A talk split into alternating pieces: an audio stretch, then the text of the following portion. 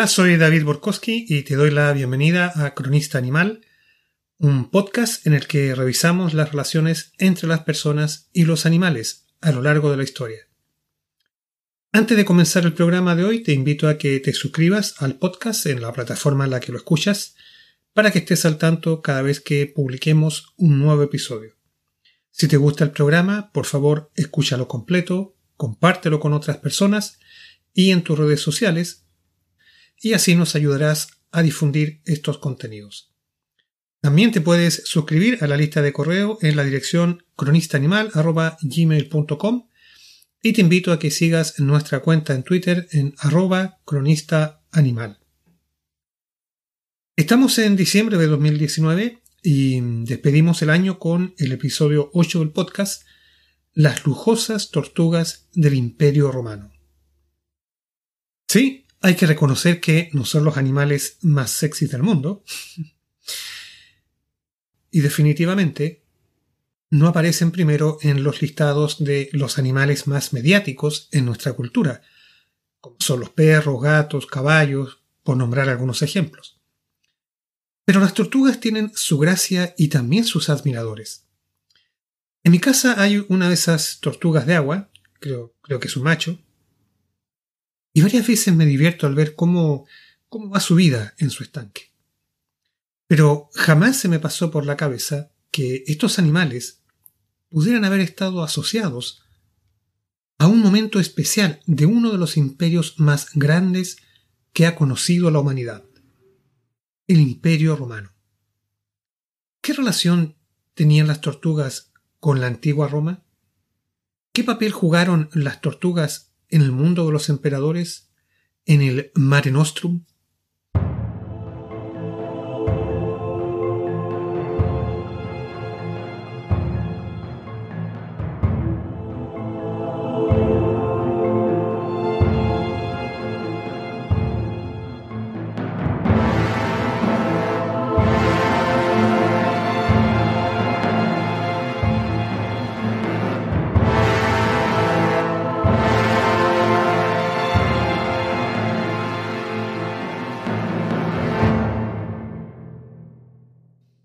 Permíteme iniciar este relato con algunos datos básicos acerca de las tortugas para que sepamos bien de quién estamos hablando. Mira, los científicos nos dicen que las tortugas son reptiles del orden de los quelonios, un grupo muy antiguo que se originó a fines del Triásico, hace unos 230 millones de años, lo que convierte a las tortugas en los reptiles más antiguos que habitan hoy en el planeta. Las tortugas marinas aparecieron algo más tarde, hace unos 60 millones de años, y representan, claro, a reptiles que se adaptaron a la vida en el mar. Todos sabemos, el rasgo más característico de las tortugas es su caparazón, obvio. Pero ¿qué es exactamente el caparazón? El caparazón, el caparazón de una tortuga está compuesto de beta-queratina, una proteína insoluble casi idéntica en su composición a la que se encuentra en el cabello y las uñas. El caparazón corresponde a lo que se conoce como un polímero natural. Consiste de grandes cadenas de moléculas orgánicas y con un alto peso molecular. Otros polímeros naturales son eh, los cuernos, las ceras y el bitumen, por nombrar algunos ejemplos. El caparazón es también un plástico natural, como la celulosa y la goma. En particular, es un tipo de material termoplástico, lo cual quiere decir que tiene propiedades semejantes a las de la cera, es decir, que puede fundirse y moldearse muchas veces. Estas características hacen que el caparazón de la tortuga tenga un comportamiento, digamos, parecido al de plásticos sintéticos o semisintéticos de la actualidad. Aplicando calor y presión, como al moldear, un artesano puede fundir varias piezas delgadas en una única pieza más gruesa y darle luego cierta forma deseada. Estos datos son fundamentales para entender el papel que van a jugar las tortugas en la antigüedad, y en especial en el mundo romano. Lo importante por ahora es retener en la memoria que el caparazón de la tortuga tiene estas características únicas, que lo convierten en un material apto para trabajar y a partir del cual un hábil artesano puede hacer obras de arte. Bueno, entremos en materia, pero primero con una alusión un tanto esotérica.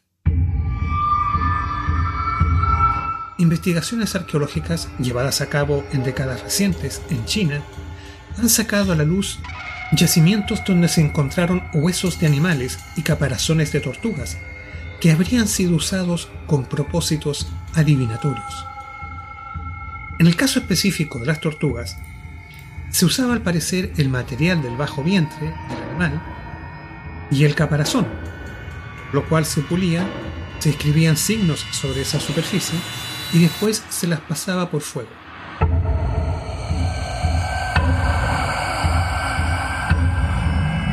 Luego un adivino calificado en su lectura interpretaría ante el emperador o ante la corte los mensajes que los antepasados transmitían por este medio, de modo que las tortugas jugaron un significativo papel en el celeste imperio a la hora de tomar decisiones tan importantes como cambiar la ubicación de una ciudad o definir la guerra o la paz.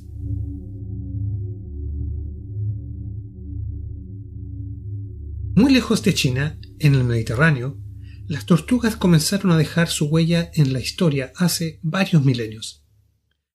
Menciones a caparazones de tortugas aparecen en registros cuneiformes de Mesopotamia, y el uso ornamental de objetos hechos a partir de caparazón de tortuga está registrado al menos en el Egipto predinástico, entre el 3500 al 3000 a.C., periodo en el cual se han encontrado platos, peines para el cabello, brazaletes y objetos similares hechos a partir de este material. Incluso instrumentos musicales como el laúd, que era popular entre los egipcios. En Grecia las tortugas también fueron muy valoradas por este material, que sus artesanos usaban hábilmente para confeccionar todo tipo de accesorios de lujo, en especial los que eran muy demandados por las mujeres.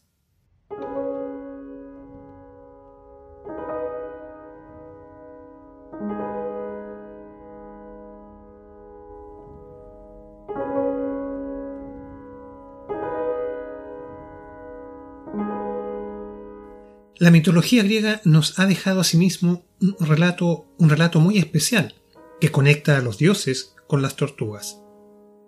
Mira, según el relato mitológico, el dios Hermes, hijo de Zeus y mensajero de los dioses, nació como un niño en la región de Arcadia, en el Peloponeso. Lo primero que hizo el pequeño Hermes fue salir de la cueva en la que había nacido, y fue entonces cuando se encontró con una tortuga, una tortuga que caminaba sobre el pasto. La mató, le extrajo el caparazón, le hizo unos orificios por los cuales pasó unas cuerdas y luego deslizó sus manos sobre esas cuerdas, con el resultado de emitir unas hermosas melodías. Hermes había inventado la lira. Apolo, otra divinidad, cautivado por la música que salía de este nuevo instrumento, la adoptó inmediatamente y desde entonces el dios es representado junto con la lira. El instrumento que inventó Hermes se convirtió así en uno de los símbolos de la música y el arte para los antiguos griegos. Por supuesto, todo esto era posible haciendo uso del caparazón de las tortugas. De modo que estos animales pasaron a ser la materia prima para uno de los objetos artísticos y de lujo más demandados en la cultura helénica.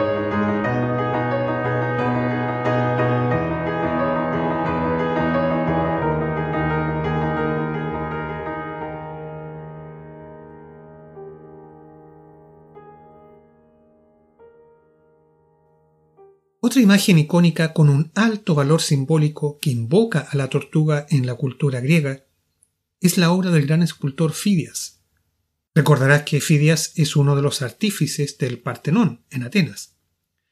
Bueno, Fidias en una ocasión representó a Afrodita con uno de sus pies apoyado sobre una tortuga. Bueno, es una imagen con mucho sentido en el folclore griego, porque la tortuga era un símbolo de la mujer. Al igual que este animal no puede abandonar su caparazón, la mujer tampoco podía abandonar su hogar, donde estaba confinada, según la misoginia griega, que condenaba a las mujeres a las labores caseras. Así pues, este apretado resumen nos deja las puertas del mundo romano, con las tortugas como un animal buscado y cazado para satisfacer los gustos artísticos y decorativos de diversas culturas anteriores a Roma.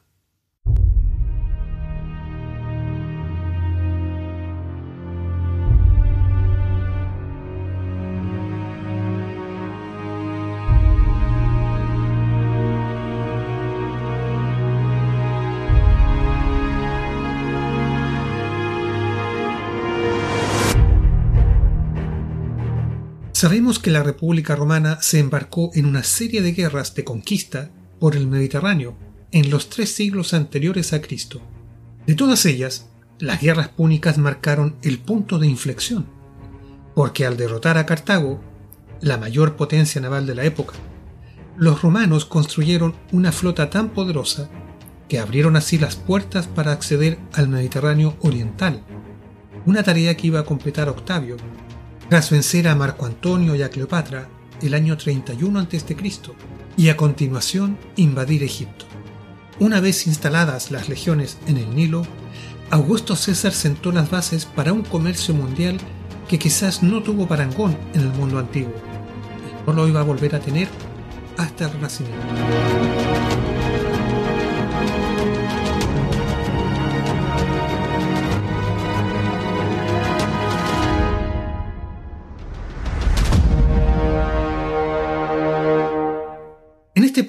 Nuestro relato debemos volver sobre un notable autor latino, Plinio el Viejo, el mismo que fue testigo presencial de la dramática erupción del Vesubio, y que nos cuenta de un oscuro personaje llamado Carvilio Polio, cuyo único papel en la historia parece ser el haber introducido en Roma, en el siglo I a.C., la práctica de cortar láminas de caparazón de tortuga para decorar repositorios de cama y escritorios, Así lo relata Plinio el Viejo.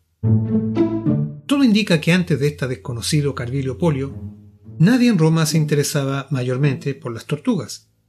Pero como cuenta Plinio, de a poco esta nueva opción decorativa se transformó en tendencia, para usar un término actual, y los romanos, en especial las mujeres romanas, se volvieron adictos a decorar sus casas y edificios con accesorios hechos en base a caparazón de tortuga.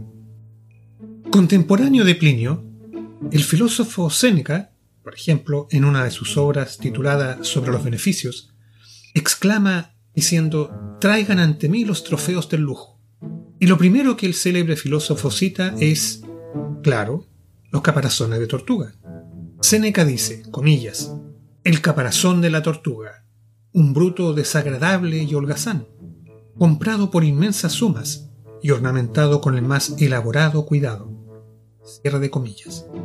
Ok, está claro que Seneca no tenía mucha simpatía por las pobres tortugas. Eso de tratarlas de bruto, desagradable, holgazán, suena muy empático.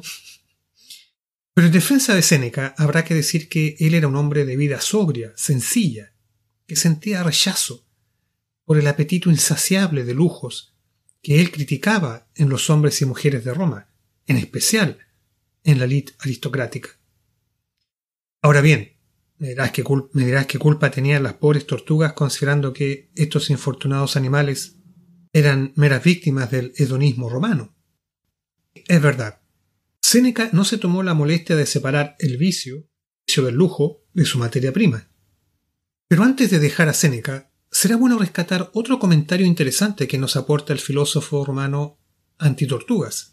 Séneca dice así, comillas, el contraste de colores se realza por el uso de tinturas que asemejan los colores naturales. La cita de Séneca. Como ves, los caparazones también podían ser teñidos para darles distintas coloraciones y así realzar su valor decorativo.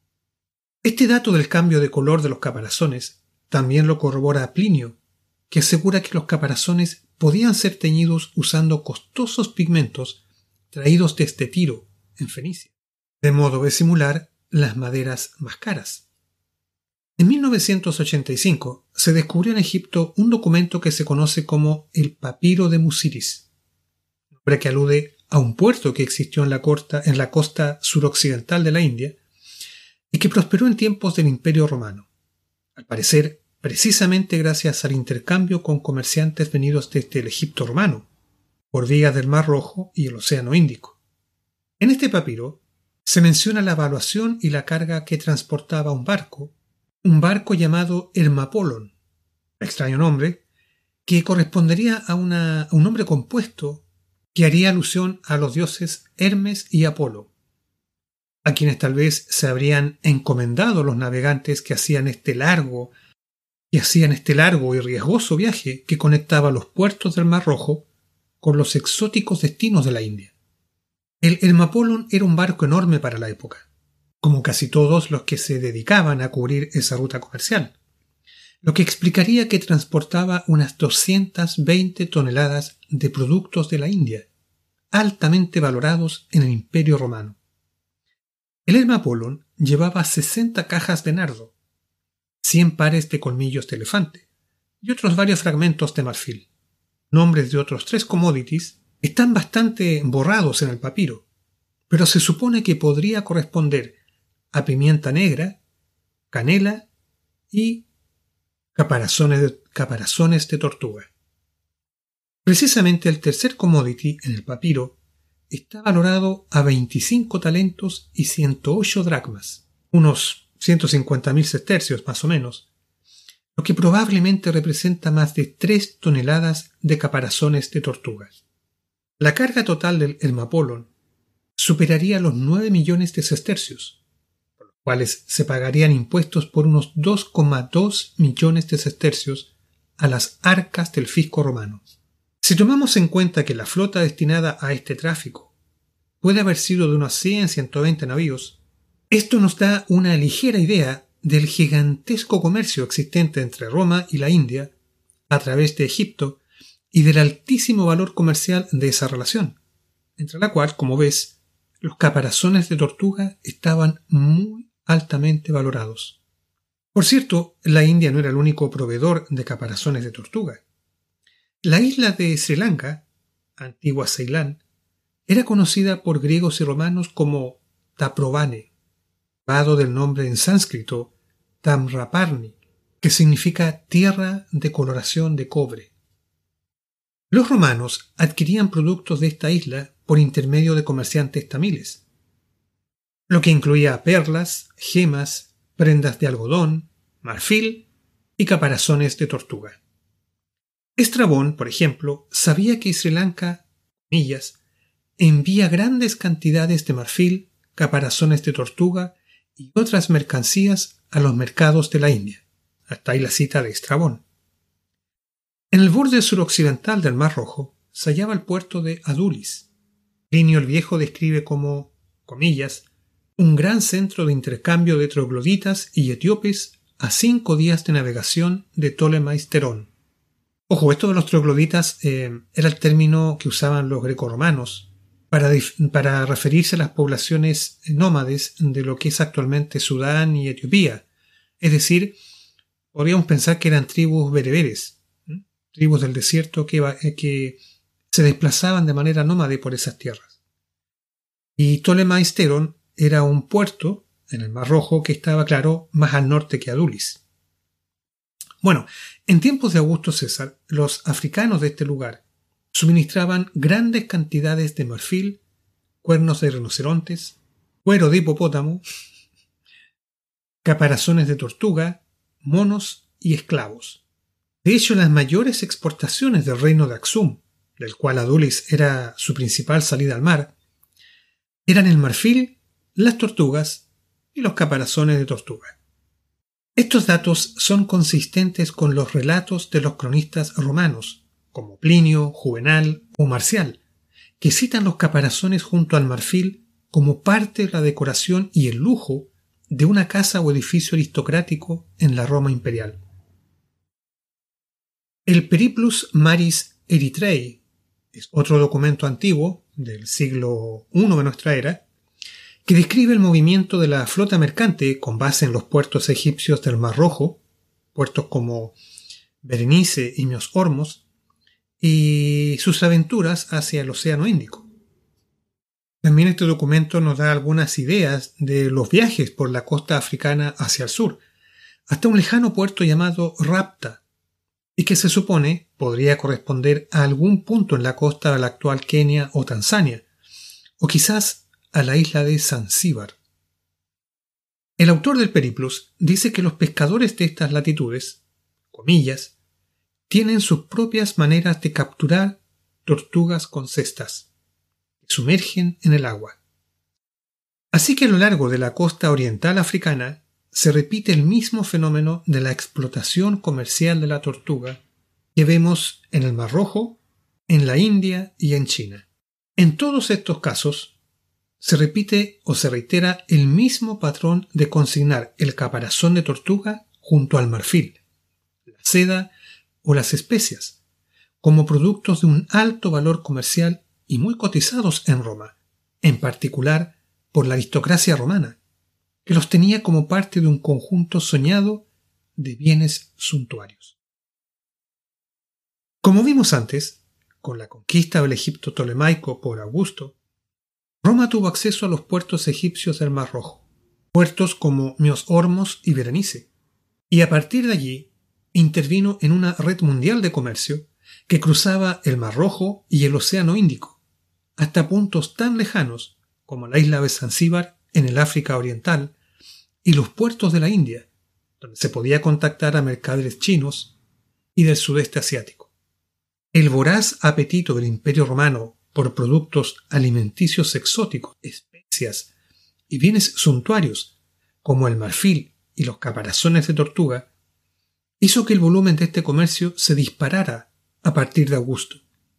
Y con ciertos altibajos, esta actividad se prolongó hasta el Imperio bizantino, incluido el reinado de Justiniano.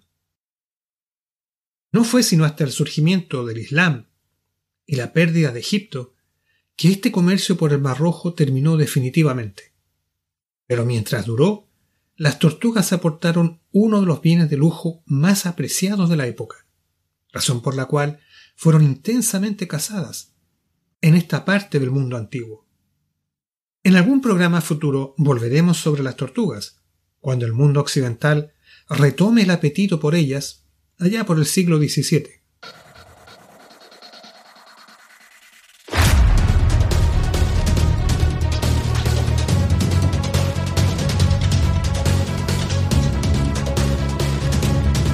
Pero para terminar este breve repaso a la presencia de estos animales en la antigüedad, solo me resta agregar un dato curioso y es que una de las formaciones de combate más famosas del ejército romano se llamaba testudo, que en latín significa tortuga.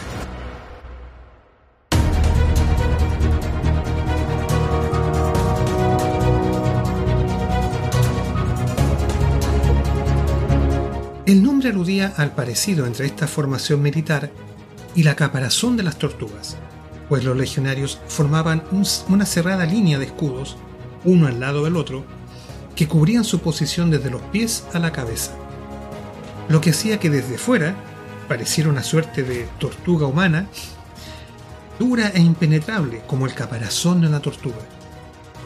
Una formación muy efectiva para la infantería romana en combate. Hoy van a comprobarlo, por ejemplo, los persas, que en muchas ocasiones se enfrentaron a los romanos en esta formación sin poder derrotarlos.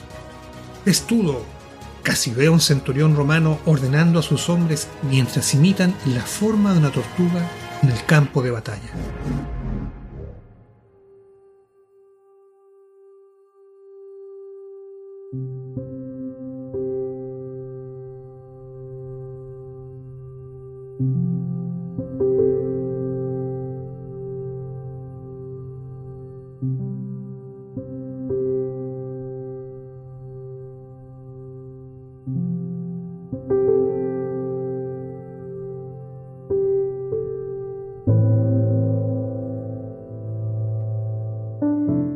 ¿Cuántas tortugas fueron cazadas en la antigüedad?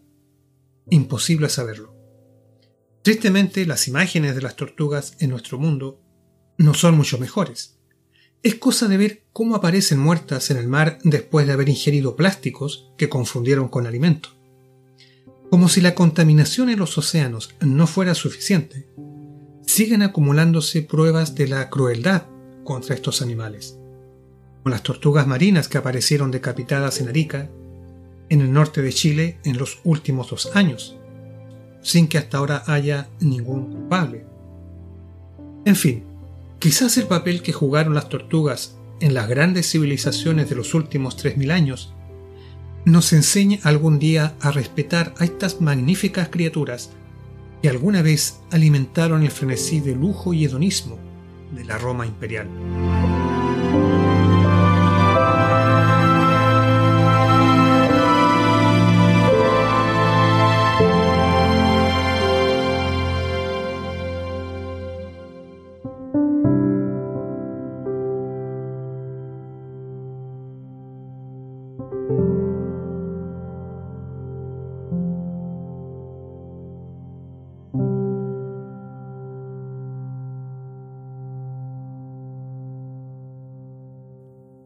Así pues, llegamos al final de este programa y, y toca despedirse por este año, aprovechando esta tribuna para agradecer que estés al otro lado escuchando estos audios. Te deseo lo mejor para el 2020 y desde ya vamos a trabajar para compartir nuevas historias y ofrecerte una buena compañía. Gracias nuevamente, felices fiestas y hasta pronto.